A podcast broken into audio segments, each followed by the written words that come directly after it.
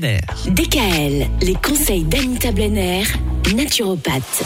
Et on continue encore aujourd'hui les bons conseils d'Anita, notre naturopathe. Alors, la semaine dernière, on parlait de comment savoir bien gérer son stress. On disait que l'activité physique était juste indispensable aussi. Pour le coup, cette semaine, on peut aussi bien booster son système immunitaire également en faisant de l'activité physique.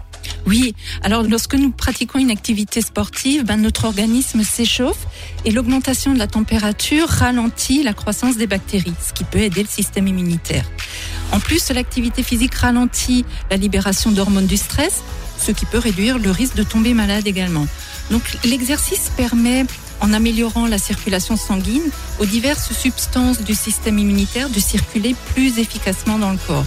Pratiquer une activité physique régulière en forêt, ce serait l'idéal, car les arbres sécrètent des particules appelées les phytoncides qui les protègent des bactéries, des virus et des champignons indésirables.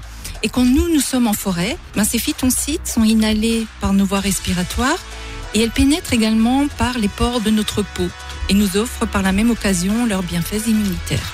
De plus, l'activité physique permet la libération d'hormones telles que la sérotonine, qui est l'hormone du bonheur, la dopamine, qui, comme son nom l'indique, va doper votre organisme et lui permettre d'être ainsi plus performant.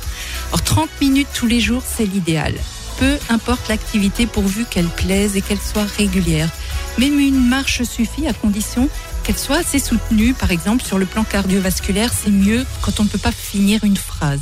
L'essoufflement est plutôt bon signe. voilà, alors prenez surtout du temps pour vous, évitez le stress et sortez un maximum prendre l'air c'est peut-être aussi le moment de s'initier à la méditation, très reconnu également pour booster le système immunitaire. Très bien. On va encore parler de plantes cette semaine, de plantes, mais également d'huiles essentielles. Voilà le programme euh, pour les deux jours à venir, puisqu'on parle des différentes méthodes pour booster son système immunitaire. À demain, Anita Blenner. DKL.